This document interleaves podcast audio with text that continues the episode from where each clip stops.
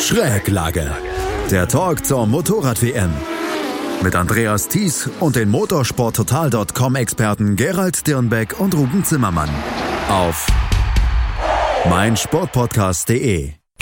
Marc Marquez gewinnt das siebte Rennen der MotoGP-Saison 2019. In Misano konnte er in einem wirklich faszinierenden Rennen äh, Fabio Quartararo auf Distanz halten und damit dann auch seinen Vorsprung in der Gesamtwertung ausbauen. Es sind jetzt fast 100 Punkte, die er Vorsprung hat. Aber auch Moto 2 und Moto 3 waren am gestrigen Tag wirklich spektakulär. Herzlich willkommen zu einer neuen Ausgabe von Schräglage, unserem MotoGP-Talk hier auf meinsportpodcast.de in Zusammenarbeit mit den Kollegen von motorsporttotal.com. Und von den Kollegen begrüße ich jetzt zwei bei mir. Erstmal Juliane Ziegengas. Hallo Juliane. Hallo. Und auf der anderen Seite der Kommentator gestern auch auf der, der Rennen auf der Zone, Ruben Zimmermann. Hallo Ruben. Servus zusammen. Ruben, da hast du dir aber gestern einen richtig guten Tag ausgewählt, um mal wieder für der Zone zu kommentieren. ja, absolut, das habe ich mir auch gedacht. Ähm, es waren wirklich drei spektakuläre Rennen und drei Rennen vor allem, die auch wirklich bis zur letzten Kurve oder zumindest bis zur letzten Runde spannend waren. Ähm, bei der Moto 3 ist es jetzt nicht so was Außergewöhnliches, aber ja, gerade bei der Moto 2, die sich ja wirklich dann auch in einem relativ kontroversen Finale dann erst in der letzten Runde entschieden hat und dann natürlich das große Highlight, die MotoGP, ähm, bei der ich glaube ich wirklich auch komplett mitgefiebert habe. Es ist ja kein Geheimnis, dass ich kleiner bis großer Fan von Qua äh, Fabio Quattararo bin. Ähm, ich hätte es ihm sehr gegönnt gestern, es hat nicht ganz geklappt, aber ich glaube, gestern hat er wirklich gezeigt, dass er einer ist, äh, oder endgültig gezeigt, weil eigentlich wusste man das ja vorher schon, dass er einer ist, mit dem man in den kommenden Jahren auf jeden Fall rechnen muss. Ja, vielleicht haben wir ja tatsächlich gestern die größte Geschichte mit Fabio Quattararo gehabt. Aber bevor wir anfangen und bevor wir dann auch nochmal über das Qualifying sprechen müssen, Juliane, wir äh, vergeben immer so ein bisschen Schulnoten über, für das Wochenende das gestern kann nicht so schlecht gewesen sein, kann keine schlechte Note bekommen haben. Nein, also ähm, insgesamt, wenn man jetzt alle drei Rennen zusammennimmt, ähm, würde ich sagen, dass die MotoGP ihre Längen hatte, weil sich das Feld relativ schnell sortiert hat. Ähm, aber das Finalduell auf der letzten Runde zwischen Quattararo und Marquez hat dann natürlich alles wieder wettgemacht. Insofern würde ich dem Rennwochenende so insgesamt auch eine solide 2 bis 2 plus geben. Sehr gut, eine solide 2 bis 2 plus. Ich war in der Schule mit sowas dann immer sehr zufrieden. Von daher können wir, glaube ich, auch mit diesem Wochenende zufrieden sein. Aber ich habe es gerade schon erwähnt, wir müssen über die, die MotoGP, über das MotoGP Qualifying nochmal vorher sprechen weil wir am Ende eine relativ ja ungewöhnliche Startaufstellung hatten mit Maverick Vinales auf der Pole, dahinter Pole Espargaro und Fabio Quattararo als ähm, in der ersten Reihe dahinter erst Franco Morbidelli und Marc Marquez auf Platz 5, Andrea Dovizioso auf Platz 6 und Valentino Rossi auf Platz 7. Ruben, da hat es in der im Qualifying schon so ein bisschen ein Tete-a-Tete zwischen Valentino Rossi und Marc Marquez gegeben. Beide in ihrer schnellen Runde, beide kurz vor Schluss wollten noch mal eine schnelle Runde dann auf den Asphalt legen, aber wurden dann oder beraubten sich selber beide gegenseitig ihre Chancen auf eine bessere Zeit. Ja, äh, ich glaube, dass mit den beiden wird auch nichts mehr. Also man hat immer das Gefühl, es beruhigt sich so ein bisschen zwischen den beiden, dass diese, diese Wortgefechte auch dann nicht mehr ganz so extrem sind, wie sie zwischenzeitlich mal waren. Und dann passiert halt wieder so eine Situation wie am Samstag. Ja, das sind einfach zwei Alpha-Tiere. Die Situation war halt so, dass Marquez zuerst an Rossi vorbeigegangen ist, ähm, Rossi dann anschließend wieder gekontert hat und wie du schon gesagt hast, so macht man sich dann halt logischerweise seine Runde gegenseitig kaputt, weil Überholmanöver auf einer schnellen Runde im Qualifying bringen halt einfach gar nichts. Ähm, insofern haben sie sich da so ein bisschen gegenseitig geärgert. Die Rennleitung hat am Ende nicht eingegriffen, hat keine Strafe vergeben, hat sich das Ganze natürlich auch mal angeschaut.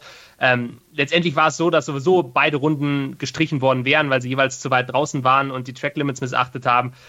Aber es war natürlich wieder mal so ein kontroverser Moment zwischen den beiden. Und ähm, ja, wie gesagt, ich glaube, die werden auch zumindest solange Valentino Rossi noch weiterfährt, ähm, keine Freunde mehr werden. Vielleicht beruhigt sich das, wenn der Doktor dann, äh, wann auch immer das sein wird, seine Karriere irgendwann beendet und man ein bisschen mit Abstand auf diese Dinge zurückschauen kann. Aber ich glaube, aktuell ist die Situation einfach so, wann immer die beiden sich auf der Strecke begegnen, ähm, ist auf jeden Fall die Gefahr da, dass sowas passiert. Maverick Vinales, wie gesagt, auf der Pole, aber so ein bisschen die, die Geschichte des äh, MotoGP Qualifyings, die Botan Pole Espargaro, da war sehr viel ja, Alarm in der KTM-Box, Juliane. Das war ein großer Erfolg für Espargaro und KTM. Espargaro hat am Ende den siebten Platz im Rennen belegt, aber mit dem Wochenende beziehungsweise mit dem Qualifying, da konnte er schon mal gut leben. Auf jeden Fall. Das war ja das erste Mal, dass KTM überhaupt in der ersten Startreihe stand mit Espargaro im Trockenen und äh, da war die Freude natürlich groß. Die Box hat gebebt und es gab kein Halt mehr. Am Anfang sah es ja tatsächlich noch danach aus, dass er sogar die Sensation schaffen würde und auf Pole fährt, aber Maverick Vinales war dann auf seiner letzten fliegenden Runde doch noch einen Tacken schneller, aber trotzdem Startplatz 2 war, also das, das haben die gefeiert wie einen kleinen Sieg und es ist denen auch absolut zu gönnen. Die Leistungskurve äh, zeigt stetig nach oben bei KTM. Und gerade Paul Espargaro, das ist ja so der, der, das Zugpferd im Team, der ist von Anfang an mit dabei und holt immer die Kohlen aus dem Feuer. Und insofern habe ich mich auch wirklich mit ihm und dem Team gefreut. Das ist ihm sehr zu gönnen. Mhm, auf Platz zwei, wie gesagt, nach dem Qualifying Platz sieben am Ende in der Gesamtwertung beziehungsweise im Rennen hier von Misano. Es wurde am Ende ein Zweikampf um diesen Titel beziehungsweise um den Sieg in Misano zwischen Marc Marquez und Fabio Quattararo. Quattararo hatte einen sehr guten Start erwischt und grüßte eigentlich relativ schnell von vorne weg und hatte dann Marc Marquez im Nacken und das Rennen zwischen den beiden, der Zweikampf, zog sich über ja ziemlich genau 23, 24 der 27 Runden. Kaum jemand konnte da mithalten. Maverick Vinales am Ende konnte etwas mithalten, beziehungsweise kam etwas näher. Aber auch er ist auf Distanz gehalten worden. Die anderen hatten sehr schnell nichts mehr mit dem Rennen zu tun. Es war ein Zweikampf zwischen Quadraro und Marquez. Und Quadraro konnte ja, zu 98 Prozent die Angriffe von Marc Marquez abwehren. Am Ende war es dann aber zwei spektakuläre letzte Runden, die den Ausschlag für Marquez gegeben haben. Ruben, das war ein faszinierendes Rennen, ein faszinierender Zweikampf zwischen den beiden, auch wenn der, der Rest der Gruppe des, des, des, ja, der, des gesamten Rennens so ein bisschen abgestunken hat. Die beiden haben wirklich ein faszinierendes Duell geliefert.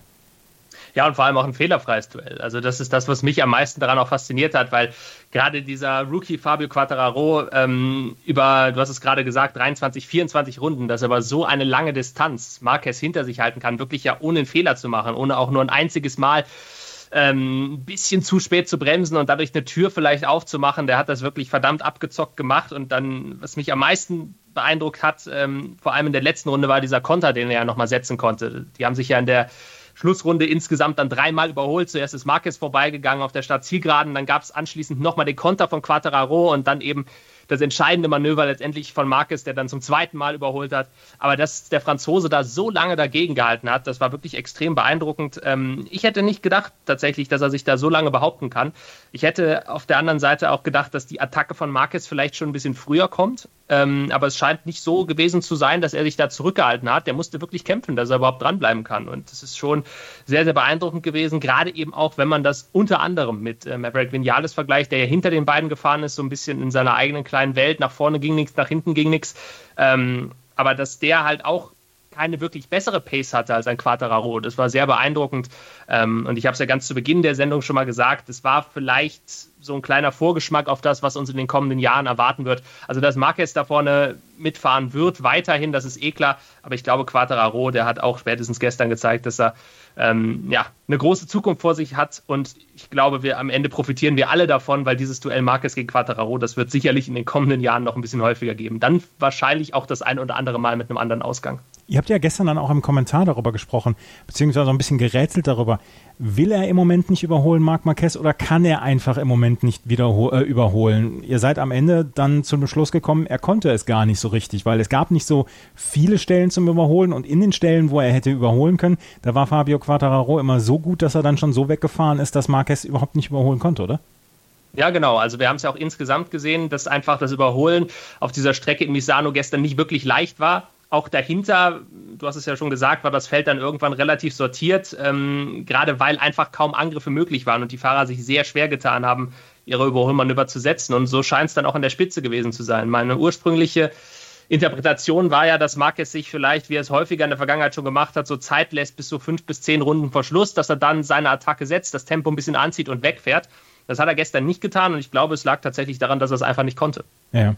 Ähm, Juliane, wir müssen über Fabio Quattraro sprechen. Ruben hat es dann eben auch schon erwähnt. Es war vielleicht so ein bisschen der Vorgeschmack auf die nächsten Jahre. Was macht Fabio Quattraro so gut auf der Yamaha? Ich meine, er ist der Rookie und er zeigt im Moment den anderen Fahrern auf der Yamaha, dann auch Franco Morbidelli, dann auch Maverick Vinales und Valentino Rossi, was eine Hake ist. Und er hat mehr Podien in diesem Jahr als zum Beispiel Valentino Rossi. Was macht Fabio Quattraro in dieser Saison so gut?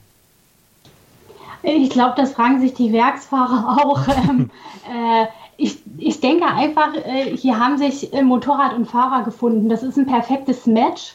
Und ähm, er kommt mit der Yamaha so gut zurecht wie kaum ein anderer auf diesem Motorrad. Er kann prä sehr präzise fahren und er ähm, lernt eben mit jedem Rennen dazu. Also er wächst an seinen Aufgaben. Jetzt hat er das erste Mal so viele Runden in Rennen angeführt, er hat die Reifen über die Distanz gebracht, hat eine Rennpace an den Tag gelegt, die am Ende nur der siebenfache Weltmeister Marc Marquez mitgehen konnte.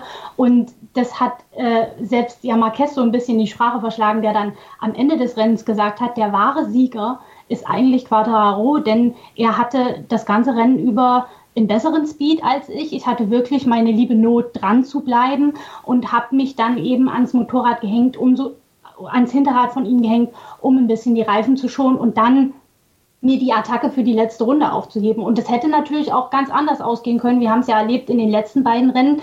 Da hat Marquez äh, den, das Duell in der letzten Kurve dann sogar immer verloren. Einmal gegen Dovizioso, einmal gegen Rins.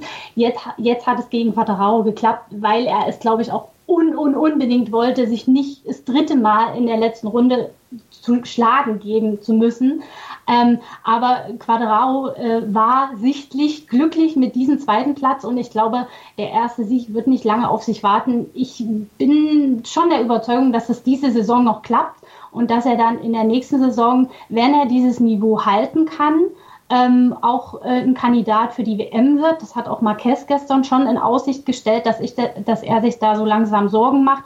Nun muss man natürlich auch abwarten, wie die anderen sich weiterentwickeln, ob die anderen Yamahas aufschließen können. Äh, das würden wir uns ja alle wünschen, umso spannender wird es vorne. Aber der Quattarao ist auf jeden Fall ein Kandidat für zukünftige Siege und auch WM-Titel, muss man ganz klar so sagen. Du hast es gerade gesagt, du traust ihm dieses Jahr noch einen Sieg zu. Auf welcher Strecke meinst du, hat die Yamaha die besten Chancen, beziehungsweise dann ja auch im Paket mit äh, Quattraro? Das ist eine gute Frage. Also Aragon bin ich mir nicht sicher. Ähm, dann kommt die Asienrunde. Das sind wieder ganz andere Bedingungen, klimatisch wie auch vom Streckenlayout. Da wird man ja, da wird man sehen müssen, für ihn ist ja vieles Neuland äh, auf dieser MotoGP-Maschine. Ähm, es kommt auch noch ein Test. Insofern ja, also puh, eine genaue Strecke zu nennen, fällt mir jetzt ehrlich gesagt schwer, aber er hat ja bewiesen, dass er sich sehr schnell an neue Bedingungen anpassen kann. Jetzt in Misano haben alle über den geringen Grip geklagt.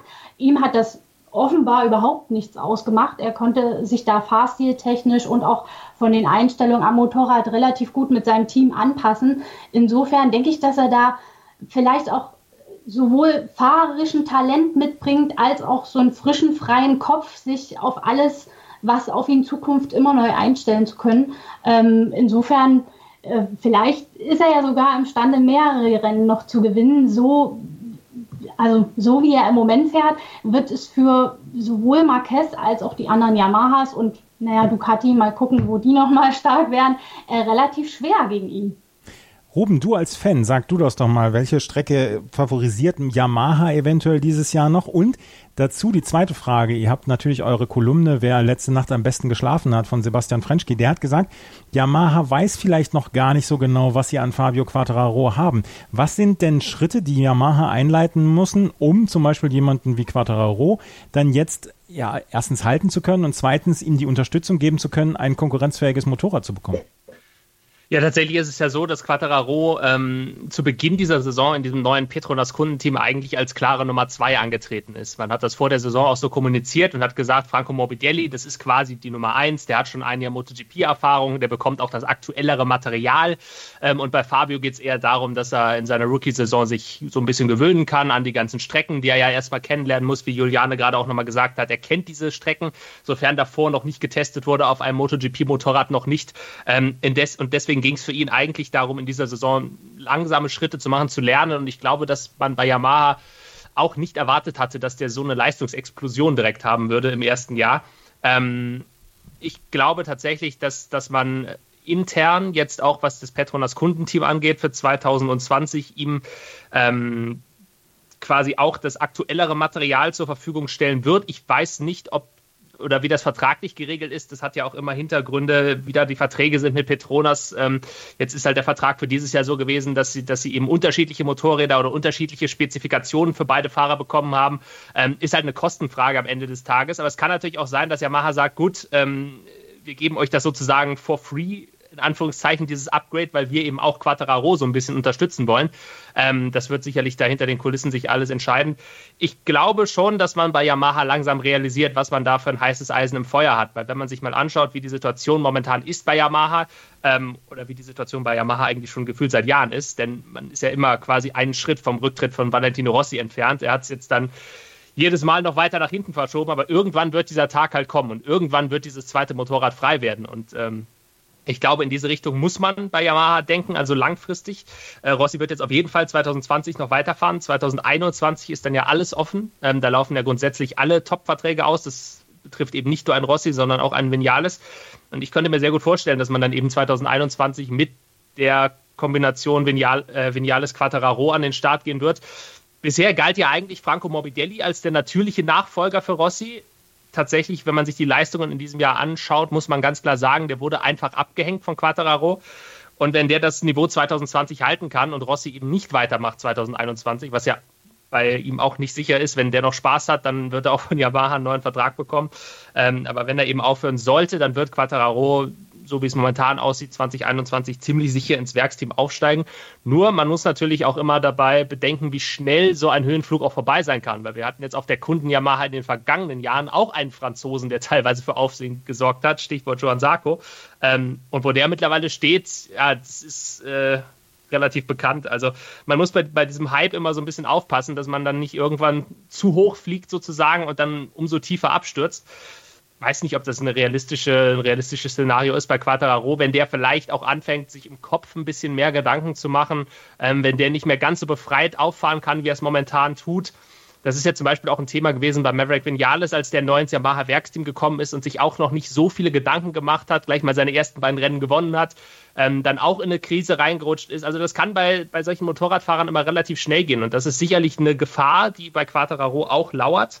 Ähm, aber das wird dann tatsächlich erst die kommende Saison zeigen, wie er dann vielleicht auch mit diesen größeren Ansprüchen zurechtkommt. Juliane hat es ja gerade gesagt, wenn sich ein Marc Marquez hinstellt und sagt, ja, der wird nächstes Jahr schon ein Kandidat für die WM sein, dann gehst du natürlich auch mit ganz anderen Ansprüchen an dich selbst in diese Saison rein. Wie gesagt, dieses Jahr ging es für ihn eigentlich darum zu lernen ähm, und das ist alles ein Bonus, was er momentan erreicht. Aber wenn man jetzt aber nächstes. Ja. Nein, du bitte.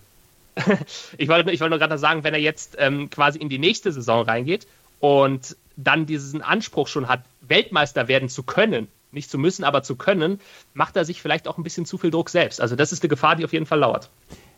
Aber Juliane, die Entwicklung ist, die scheint ja wirklich alle zu überraschen. Ich meine, wenn man sich die ersten sechs Rennen anguckt, da hat er zwischendurch einfach mal sechsten, siebten Platz gehabt, dann auch wieder ein paar Ausfälle gehabt.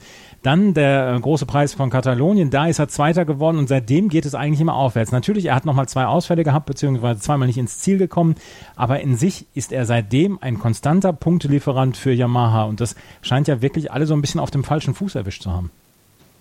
Ja, das ist wirklich so. Also ähm, wenn man sich mal die, die Erwartungshaltung des Teams vor dieser Saison vor Augen führt, dann war das eigentlich bei Quattarao so die Top 10. Wenn er es schafft, konstant in die Top 10 zu fahren, dann sind wir schon super glücklich. Und das hat er ja eigentlich schon in seinen ersten Rennen mit den 8., 7., 8., 10. geschafft. Gut, er ist äh, beim also in Katar ist er ja eigentlich nur außerhalb der Punkte gelandet, weil er dieses äh, Kupplungsproblem am Start hatte. Ähm, und dann in Spanien ist er gestürzt, aber da war er ja eigentlich schon im Soll. Und dann ging es ja mit dem zweiten Platz äh, in Katalonien quasi steil bergauf. Dann kam ein weiterer Podestplatz. Ähm, und äh, jetzt war es schon das vierte Podest, diesmal so nah am Sieg wie noch nie. Und äh, das spricht auch äh, nicht nur für Quadrao als Fahrer, sondern auch für dieses Kundenteam, das wirklich eine starke Arbeit leistet. Ähm, man hat es ja im Vorjahr auch schon oder in den Jahren zuvor auch schon bei Tectoir gesehen, die auch immer mal wieder wirklich beachtliche Erfolge verzeichnen konnten mit Yamaha. Seit äh, das neue Kundenteam mit Petronas jetzt da ist, muss man sagen, äh, da hat man einmal mit Quadrao die Traumpaarung gefunden, aber eben auch offenbar ein Team, eine Konstellation, die gut funktioniert. Man muss auch sagen, Mobidelli Ähm, auch wenn er natürlich mit Quattararo nicht mithalten kann, bei dem zeigt die Leistungskurve auch nach oben. Er hat jetzt zwei fünfte Plätze in Folge eingefahren. Das ist auch durchaus beachtlich. Ähm, und insofern muss man dem Team ein gutes bis sehr gutes Zeugnis ausstellen. Fabio Quattraro war also die große Geschichte an diesem Wochenende. Aber wer hat gewonnen? Marc Marquez. Zum siebten Mal in dieser Saison.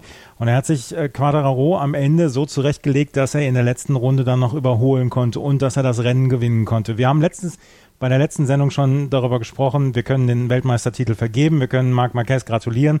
Das Ding ist jetzt wirklich in Stein gemeißelt, auch gerade dadurch, dass Andrea Dovizioso nicht unter die ersten drei gekommen ist.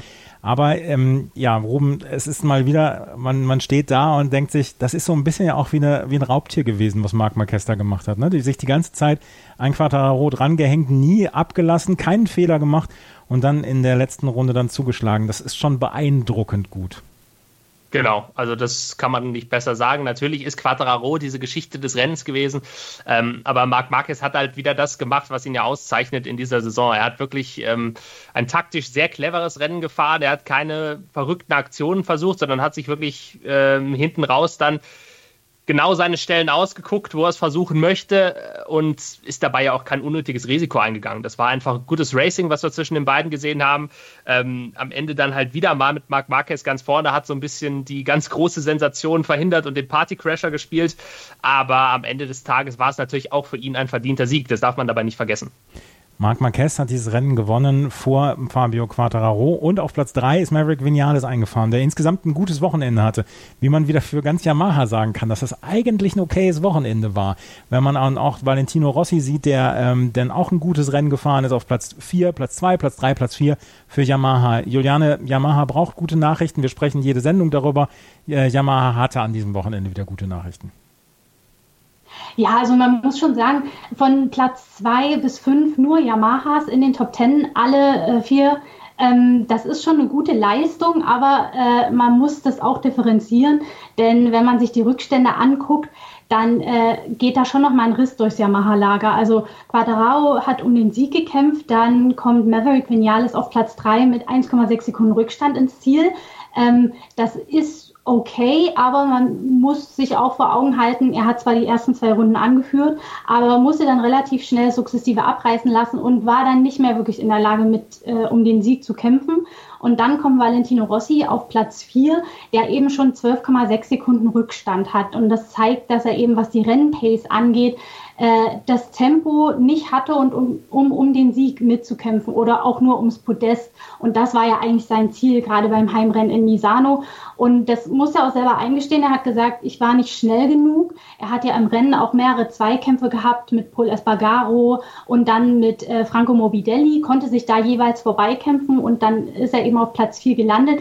Aber trotzdem ist es natürlich nicht sein Anspruch. Er will Podestplätze und er sagt eben im Vergleich zu Quattarao und äh, ähm, Vinales fehlt mir da einfach äh, noch das gewisse Quäntchen. Jetzt hatte in äh, Misano Yamaha auch viele neue Teile dabei, einen neuen Doppelauspuff, eine neue Carbon-Hinterradschwinge. Das hatte man alles schon in Misano vorher getestet und ähm, das hat ja offenbar auch funktioniert, denn man sieht ja, alle Yamahas sind vorn dabei. Das ist aber eben zum einen auch der Ducati-Schwäche äh, an diesem Rennwochenende geschuldet und dann hat es eben für zwei Yamahas trotzdem äh, mit deutlichem Rückstand nicht fürs Podest gereicht. Und insofern muss man da insbesondere im Rossi und im Mobidelli-Lager weiterarbeiten, ähm, insbesondere am Grip. Äh, da hat es wohl deutlich mehr gehapert als zum Beispiel bei einem Miliales und bei einem Quattarao, die mit dem Grip-Level ein bisschen besser umgehen konnten. Und das wird dann die Aufgabe für die nächsten Rennen sein. Aber da kann es auch schon wieder ganz anders sein. Misano hat eine eigene Charakteristik. Aragon ist wieder eine neue Strecke, auch mit neuen klimatischen Bedingungen. Äh, und die Asienrunde ist dann sowieso nochmal eine neue Geschichte. Insofern kann sich das auch wieder drehen. Aber nichtsdestotrotz ähm, muss man diese Yamaha-Stärke mit einem kleinen Aber versehen. So hätte auch Rubens Yamaha Corner geheißen, oder? ja, ich bin froh, dass ich dieses Mal nicht als erster sagen musste. nee, also das, das Ergebnis sicherlich gut auf dem Papier, 2 bis 5. Ähm, der Hauptpunkt, den ich tatsächlich dabei auch sehe, den Juliane ja auch gerade angesprochen hat, ist einfach, dass Ducati sehr schwach war an diesem Wochenende. Ähm, wir wissen ja, dass wir ansonsten da mindestens drei Piloten haben mit Dovizioso, ähm, Petrucci und Miller, so ein bisschen mit Abstrichen. Aber die sind eigentlich an einem guten Ducati-Wochenende ja in der Lage, da auch vorne irgendwo reinzufahren.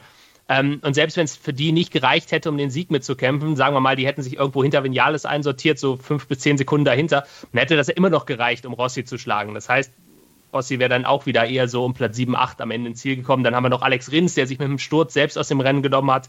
Ähm, wir haben vor allem bei Honda das gleiche Bild wie immer, dass es, oder wie sehr oft, dass es eben mit Marquez auch nur einen Piloten gab aus dem Honda-Lager, der konkurrenzfähig war.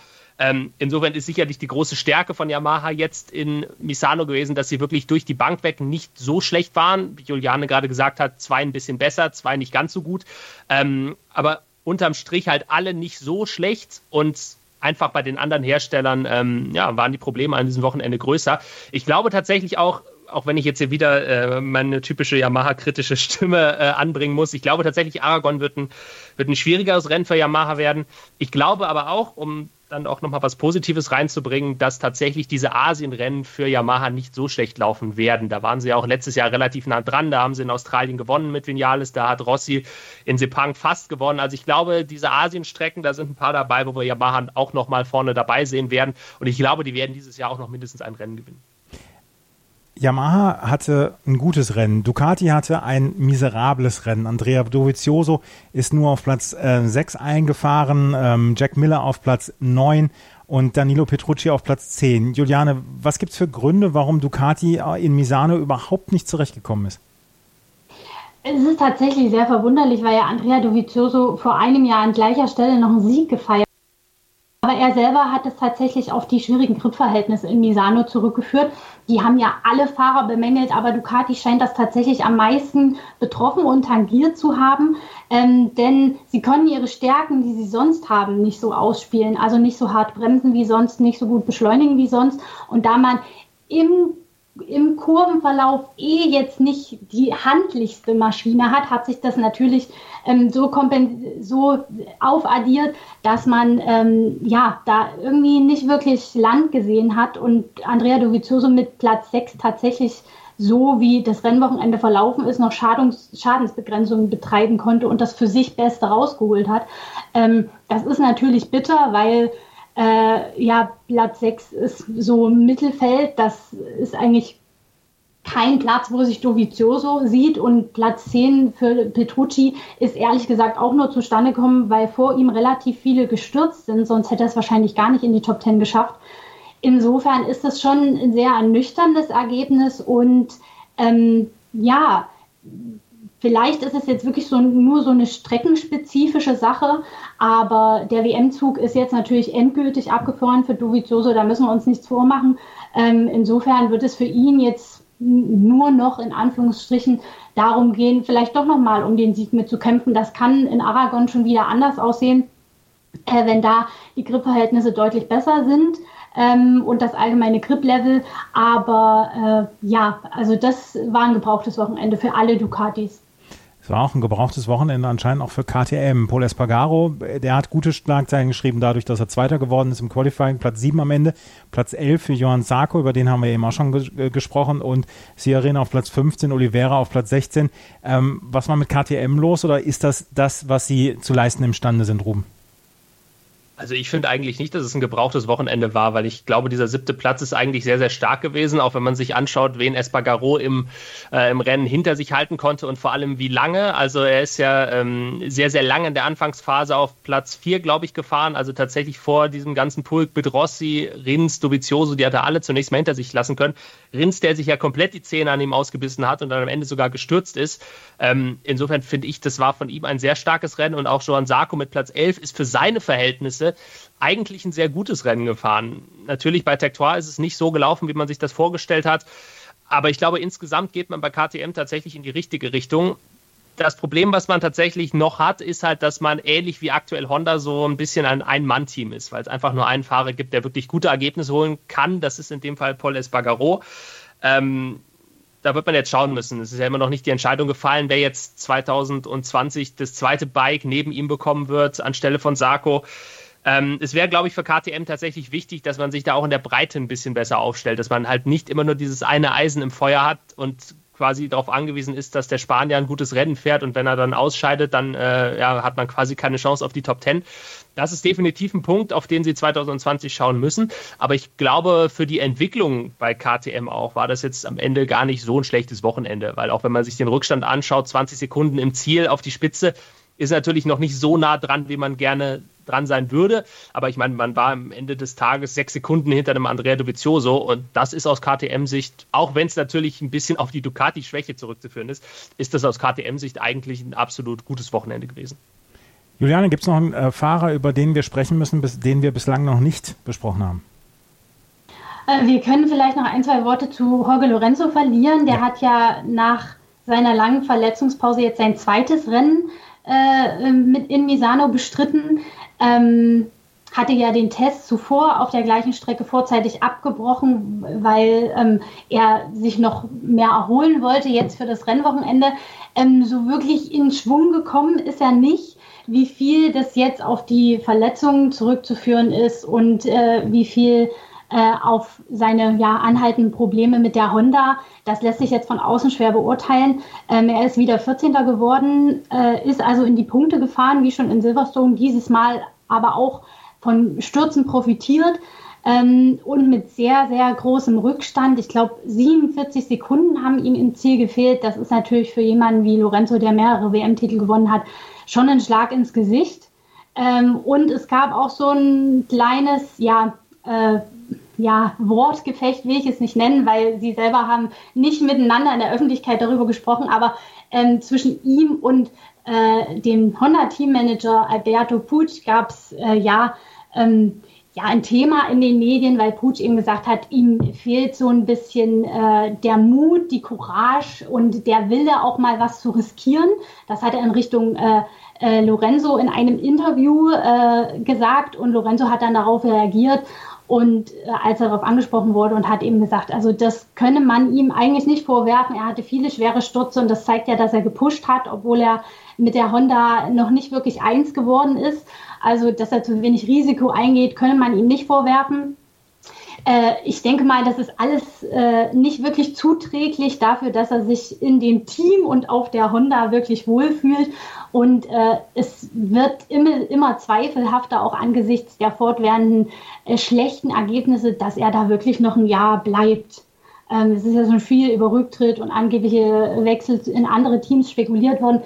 Lorenzo sagt zwar, er will seinen Vertrag erfüllen, aber ob er sich das jetzt wirklich noch ein Jahr lang gibt, äh, bleibt spannend abzuwarten, würde ich sagen.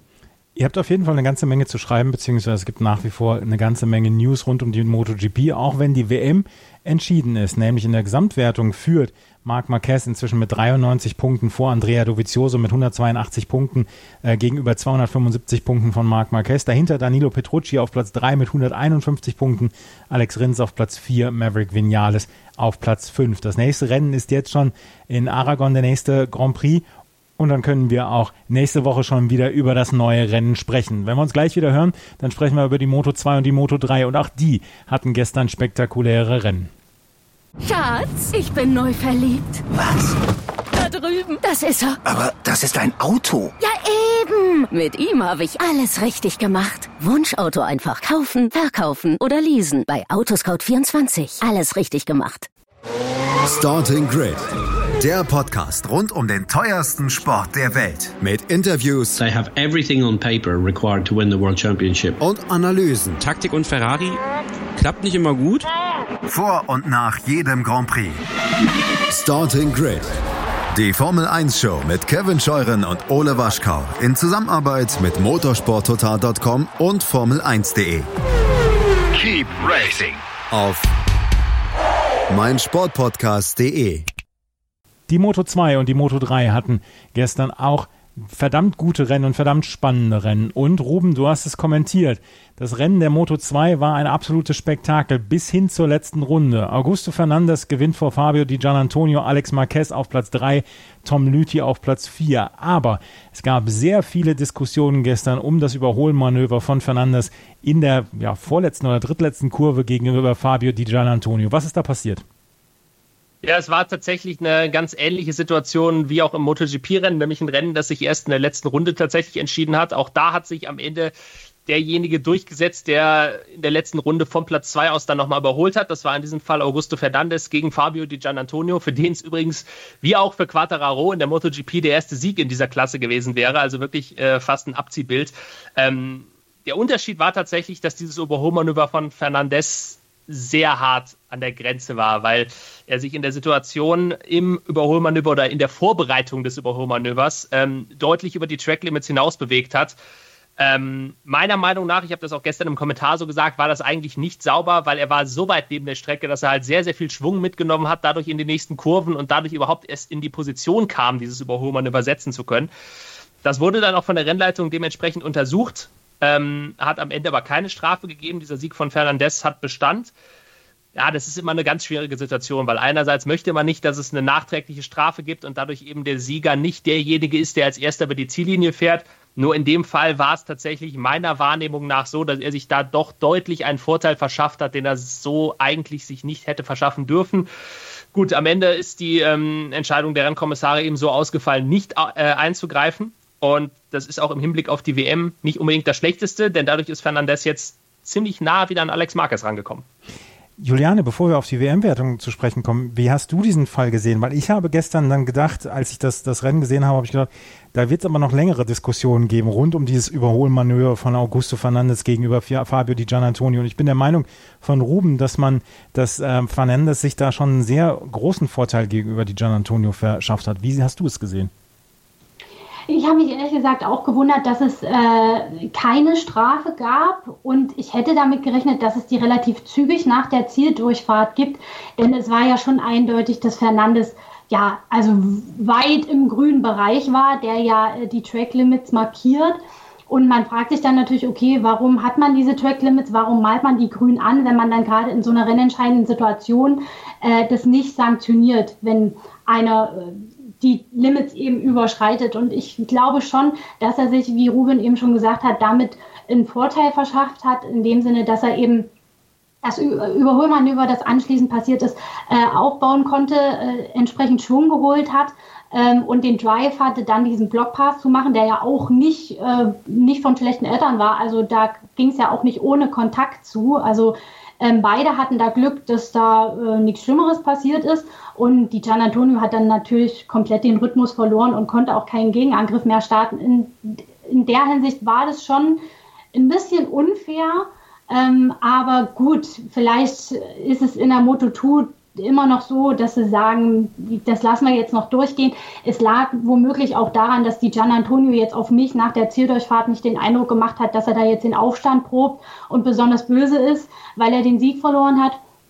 Insofern äh, sind es die Piloten offenbar in dieser mittleren Klasse noch gewöhnt, mit härteren Bandagen zu kämpfen. Und ähm, es lag wahrscheinlich auch daran, dass ähm, Fernandes vorher noch keine Track Limits äh, Warnung bekommen hat. Die hatte die Gian Antonio schon. Also wäre es umgekehrt ihm passiert, dann hätte es unter Garantie eine Strafe gegeben, denn auch eine Verwarnung muss immer eine Strafe folgen. In dem Sinn ist Fernandes dann noch mit einem blauen Auge davongekommen, würde ich sagen. Und die Rennkommissare haben sich dann gedacht, lieber ein Ergebnis, was von vornherein sportlich feststeht, als hinterher noch so ein bisschen rumzu, ja, rumzukaspern? Ja, wahrscheinlich schon. Also man hat sich ja ähm, nach dem Rennen dann nochmal mit beiden zusammengesetzt und wahrscheinlich die Situation analysiert, beide Sichtweisen gehört und dann es gut sein lassen, weil man jetzt, ja, gerade wenn es um, um einen Sieg geht, ist es dann natürlich doppelt äh, ärgerlich, wenn man das Ergebnis dann danach durch eine Strafe verändert und derjenige den Sieg verliert. Insofern wollte man das wahrscheinlich so stehen lassen. Ob man da vielleicht im Hinterköpfchen auch den WM-Kampf hat, wie Ruben es gerade schon gesagt hat, ist der jetzt natürlich wieder ein bisschen spannender geworden. Sei mal dahingestellt. Aber wir nehmen das mal so hin und freuen uns äh, darauf, dass es in der WM vielleicht doch noch eng wird. Ja, ähm, das haben wir auf jeden Fall. Wir gucken gleich noch auf die Gesamtwertung. Ruben, aber ein Wort noch zum Alex Marquez. Hat er sich so ein bisschen rausgehalten aus dieser gesamten Geschichte da zwischen Gian Antonio und äh, Fernandes? Ja, tatsächlich war es so, dass es hinter den beiden dann relativ schnell sortiert war. In der Anfangsphase hatten wir noch eine Vierergruppe mit eben Alex Marquez und Tom Lütti. Ähm, die konnten das Tempo am Ende beide nicht mehr mitgehen und Alex Marquez war auch sehr, sehr glücklich danach mit seinem dritten Platz, weil Misano eine Strecke für ihn ist. Ähm, auf der er schon häufiger Probleme hatte. Insofern hat er dieses Podium da sehr, sehr gerne mitgenommen. Und am Ende des Tages muss man halt auch bei Alex Marquez sagen, ähnlich wie bei seinem Bruder, einfach diese Statistik, die er jetzt seit mehreren Monaten schon hat, wenn er ins Ziel kommt, dann steht er halt auch auf dem Podium. Das ist bei beiden Marquez-Brüdern genau das Gleiche. Ähm, und nach seinem Ausfall in Silverstone war es, glaube ich, für ihn einfach wichtig, jetzt hier wieder ins Ziel zu kommen, gute Punkte mitzunehmen, denn er hat ja immer noch diesen Vorsprung, auch wenn eben Fernandes jetzt ein bisschen näher rangekommen ist. Aber er weiß, dass er immer noch die beste Ausgangslage hat und deswegen glaube ich, dass er sich, ähm, wie du sagst, nicht zwangsläufig zurückgehalten hat, sondern dass er einfach nicht zu viel riskiert hat. Er hat halt gemerkt, ähm, wenn er kein zu großes Risiko gehen möchte, dann ist dieser dritte Platz das Maximum für ihn das hat er am Ende dann auch mitgenommen und das war absolut richtig aus seiner Sicht. Alex Marquez führt mit 197 Punkten vor Augusto Fernandes mit 171 Punkten, Tom Lüthi mit 159 Punkten, Jorge Navarro, der so ein bisschen unter ferner Liefen hier eingefahren ist, mit 155 Punkten dahinter. Ähm, Fabio Di Gianantonio im Moment auf Platz 9 in der Gesamtwertung mit seinem zweiten Podium. Juliane, wir müssen allerdings auch nochmal über Marcel Schrötter sprechen, der bei diesem äh, Rennen nicht antreten konnte. Der hat sich einen Schlüsselbeinbruch zugezogen. Was ist da passiert? Ja, ganz traurige Geschichte und wir leiden alle so ein bisschen mit. Er ist im dritten freien Training gestürzt. Ich glaube, man hat den Sturz nicht im Fernsehen gesehen, aber er muss relativ heftig gewesen sein. Es muss ein Highsider gewesen sein, denn er hat sich im rechten Schlüsselbein wirklich mehrere Frakturen zugezogen, wurde dann schon ähm, am Samstagabend operiert, drei Stunden lang und musste bis heute im Krankenhaus bleiben. Ähm, und jetzt ist halt die Frage, äh, ob es klug ist, im Comeback schon in Aragon in Angriff zu nehmen. Äh, das ist im Moment noch offen, aber ich denke, er sollte sich da mehr Erholung gönnen, denn so ein Sturz kann schnell wieder passieren und dann war das Ganze für die Katz.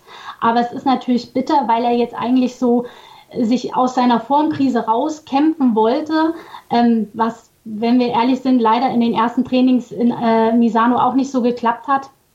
Aber wenn man jetzt auch noch eine Verletzung mitzutragen hat, ist es natürlich doppelt bitter und wir drücken die Daumen, dass er schnell wieder fit wird. Ich meine, wir haben schon so viele auch äh, kranke Ergebnisse beziehungsweise kranke Geschichten gehört von verletzten Fahrern. Letztes Jahr Valentino Rossi, der trotz eines Beinbruchs dann wieder aufs Motorrad zurückgekehrt ist. Rupen, kann man mit einem Schlüsselbeinbruch Motorrad fahren, Wettbewerbsmotorrad, äh, wettbewerbsfähig Motorrad fahren?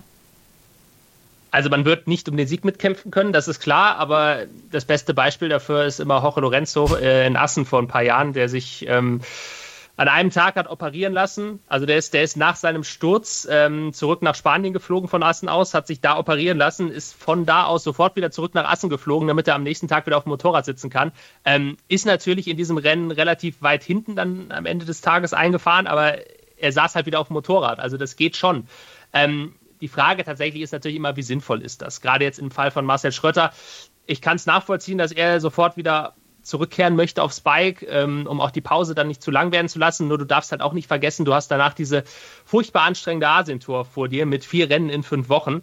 Ähm, insofern wäre es vielleicht das Vernünftigere zu sagen, okay, ich lasse dieses Rennen in Aragon aus, ich nutze die Zeit lieber, um ähm, zu versuchen, wieder ein bisschen fitter zu werden für diese Asientour. Nur wir alle kennen die Motorradfahrer und ähm, mit Vernunft muss man bei denen meistens nicht argumentieren, denn äh, vernünftig ist von denen, glaube ich, keiner. Ähm, und das meine ich jetzt auch nicht unbedingt negativ, sondern eher im positiven Sinne. Ein sonderbar hartes Völkchen, diese Motorradfahrer. Marcel Schrötzer leider nicht dabei gewesen. Wir können noch gerade darüber sprechen, dass äh, Lukas Tulovic und Philipp Oettel außerhalb der Punkte wieder reingekommen sind. Tulovic auf Platz 22 und Philipp Oettel auf Platz 23. Und dann haben wir noch ein ganz, ganz stranges Moto 3 Rennen gestern auch gesehen. Tatsuki Suzuki ist der nächste Fahrer, der sich in der Moto 3 als Sieger in die äh, Geschichtsbücher eintragen konnte. Wir haben, glaube ich, neun oder zehn verschiedene Sieger in diesem Jahr schon gehabt. Er gewann vor John McPhee, der auch zum zweiten Mal, zum dritten Mal in diesem Jahr aufs Podium kam. Und auf Platz drei war Toni Abolino. Das Rennen ist so ein bisschen überschattet gewesen davon, dass dann nämlich Aaron Canet ausgefallen ist. Und auf einmal haben alle ihre Chance gesucht.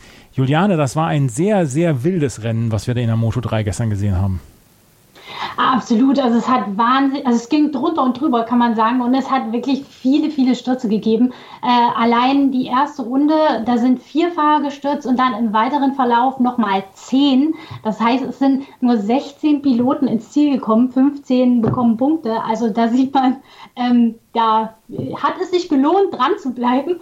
Aber ähm, es sind, ist, also die Ausfallquote war wirklich extrem hoch. Aaron Canet war, glaube ich, der Einzige, der wirklich wegen technischen Defekts ausgefallen ist. Er hat es ja dann nochmal probiert, aber ähm, die KTM wollte partout nicht mehr laufen. Und äh, alle anderen sind tatsächlich gestürzt, entweder eigenverantwortlich oder durch eine Kollision. Und äh, dadurch war es halt im Feld auch unruhig. Es gab immer mal größere Lücken, dann wurden die wieder zugefahren und in der äh, Führungsgruppe hat es tatsächlich dann, ich glaube, es war sogar auf der letzten Runde noch einen Sturz, Sturz gegeben zwischen Andrea Minio und wer war der andere? Ähm, ich glaube, Ayogura war es, genau. Minio konnte dann tatsächlich weiterfahren und ist noch 13. geworden, aber das hat dann natürlich auch nochmal den Kampf um die Podestplätze irgendwie total durcheinander gebracht. Und am Ende konnte sich Tatsuki, Tatsuki Suzuki, Mensch, ein Name, ähm, durchsetzen und hat seinen ersten Sieg ähm, feiern können. Und es war besonders emotional und hat mich auch persönlich sehr gerührt, weil er ja für das äh, Team von Paolo Simoncelli fährt, dem Vater des 2011 verstorbenen Marco Simoncelli. Und äh, das auf der Heimstrecke des Teams das ja auch nach Marco Simoncelli benannt ist, äh, die Strecke, äh, diesen Sieg zu feiern, das hat diesem Team und diesem kleinen Japaner, glaube ich, wirklich jeder gegönnt. Das Team ist ja auch so ein bisschen vom Pech verfolgt. Tatsuki Suzuki war oft mit im Kampf um das Podest und um den Sieg dabei, ist aber oft auch gestürzt und hat äh, Paolo Simoncelli ein bisschen zur Verzweiflung getrieben. Und jetzt diesen Sieg auf der Heimstrecke zu feiern, das war wirklich, wirklich schön mit anzusehen. Und das ganze Paddock hat das dem Team auch äh, von tiefstem Herzen gegönnt, hatte ich das Gefühl. Tatsuki Suzuki vor John McPhee und Tony Arbolino. Und wir müssen sagen, Roben, Tony Arbolino, so heimlich still und leise wanzt er sich an die ersten zwei, Lorenzo Dalla Porta und Aaron Canet ran. Weil die letzten vier Rennen hat Arbolino alle auf dem Podium äh, verbracht. Die ersten Rennen, da ist er noch häufig ausgefallen, aber er zeigt jetzt so in den letzten sechs Rennen, zeigt er eine bemerkenswerte Konstanz und ist auf einmal komplett im Geschäft drin um den WM-Titel. Genau, also Tony Abolino war einer der zahlreichen Piloten, die ich persönlich vor dieser Saison auf dem Zettel hatte für den WM-Titel. Ähm, wie du schon sagst, der hat es am Anfang der Saison überhaupt nicht umsetzen können, war da eher sogar eine der Enttäuschungen, aber jetzt seit, ja, im Prinzip seit der Sommerpause, seit es wieder losgegangen ist, ähm, fährt er unglaublich konstant, hat ja auch davor zwar schon zwei Siege geholt, aber da war es halt immer so ein Auf und Ab. Siegausfall, beziehungsweise nicht in den Punkten, ähm, dann der nächste Sieg, dann ist er am Sachsenring nur 15. geworden. Also es war so ein Auf und Ab und jetzt wirklich seit der Sommerpause ist er aus diesem ganzen Moto3-Feld mit Abstand der konstanteste Fahrer, viermal auf dem Podium gestanden. Ähm, Gerade ein Kanett natürlich, der jetzt seit Wochen ziemlich große Probleme hat. Ähm, bei ihm natürlich auch bitter, weil es zum zweiten Mal in Folge jetzt unverschuldet war. Er hatte in Silverstone diesen Sturz, für den er nichts konnte. Ähm, jetzt technisches Problem, auch nicht seine Schuld. Aber diese Kleinigkeiten, die führen halt dazu, dass die WM dann doch nochmal, ja, momentan zu einem Dreikampf zu werden scheint. Da Laporta, der ja auch ein bisschen Pech hatte, ähm, als Achter am Ende gewertet wurde, eigentlich sogar, ich glaube, als Vierter ins Ziel gekommen, hat dann aber auch nachträglich eine Strafe bekommen. Also in der Moto 3 gab es diese nachträgliche Strafe ähm, für das Überschreiten der Track Limits, was es eben in der Moto 2 nicht gab. Ähm, aber dadurch ist natürlich Abolino mit Platz 3 derjenige gewesen, der wieder deutlich am besten gepunktet hat aus diesem Spitzenfeld. Und ich glaube schon, dass der nochmal rankommen wird. Also der ist momentan in einer sehr guten Form und wenn er diese Form dann eben in diese Asienrennen auch mitnehmen kann, ähm, dann habe ich den auf jeden Fall auf dem Zettel, dass der am Ende des Jahres zusammen mit Canet und Dalla Porta um den Titel kämpfen wird. Und ich glaube, ähm, das wäre auch für die, ja, für die Spannung in der Moto 3 ähm, sehr, sehr gut, wenn wir da noch einen dritten Fahrer haben. Nichts gegen den Zweikampf zwischen Dalla Porta und Canet, aber wenn wir mit Abolino noch einen dritten Faktor dabei haben, das sorgt, glaube ich, nochmal für zusätzliche Spannung dann hinten raus. Dalla Porta führt mit 179 Punkten vor Aaron Canet mit 157 und dahinter Toni Abolino mit 149. Auch Marcos Ramirez hat sich in den letzten Wochen ja so ein bisschen stabilisiert, hat jetzt 123 Punkte und liegt auf Platz 4. Das waren die Rennen von Misano am Wochenende. Jetzt geht es nächste Woche schon sofort wieder weiter in Aragonien. Ähm, Juliane, ist es eigentlich nur rüberfahren und wieder ein bisschen ähm, testen bzw. warten aufs Qualifying? Naja, so würde ich es nicht sagen. Ähm, äh, jede Strecke ist anders, jede Strecke ist neu. Äh, und insofern muss man sich setup-seitig und ähm, auch was das eigene Fahren angeht, wieder auf neue Bedingungen und ein neues Layout einstellen.